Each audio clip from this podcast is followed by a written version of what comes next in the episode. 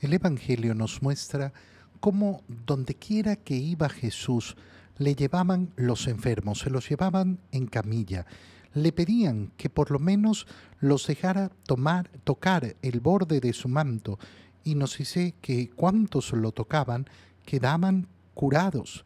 El Señor ha venido a brindar sanación, sanación física en primer lugar, Sí, por supuesto. Y esto nos tiene que llevar a reflexionar en la importancia de la oración por los enfermos. A mí me ha tocado em, enfrentarme a muchos católicos que no tienen fe en la oración por los enfermos, que eh, creen que, no, bueno, en estos días es la medicina. Hermano mío, es importantísima la oración por los enfermos, porque Jesús ha venido a ofrecer sanación.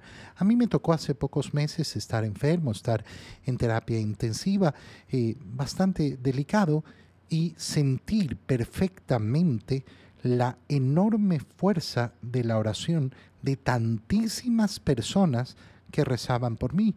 Y efectivamente estaba en la clínica con la atención médica debida, pero me recuperé sumamente rápido por esa fuerza de la oración. Esto nos lleva a otra, a otra cosa, pedir las oraciones.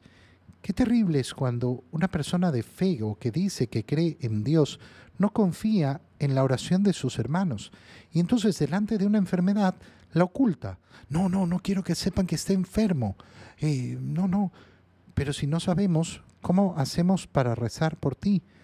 ¿Cómo pedimos por tu salud, por tu recuperación? ¿Cómo te ponemos al pie de Jesús para eso está la comunidad. Si yo no creo en la oración de la comunidad, entonces nunca voy a vivir verdaderamente el cristianismo. Pero claro, esa sanación física es solo una parte de la sanación que nos ofrece el Señor, porque está la sanación psicológica y la sanación espiritual. La sanación espiritual se produce a través de vivir la gracia de Dios que va sanando nuestro espíritu, lo ha hecho desde el día de nuestro bautizo y continúa haciéndolo en la medida que vivimos la gracia del Señor. Pero también está esa sanación psicológica que es tan importante. ¿Por qué? porque el nivel de traumas que pueden cargar las personas son muy grandes.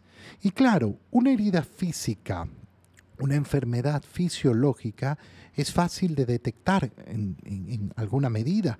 Se conoce dónde está la herida y se trata, pero la enfermedad psicológica no. Qué importante es orar por la sanación que nos brinda el Señor y pedirle, Señor, sáname, sáname de todos mis traumas.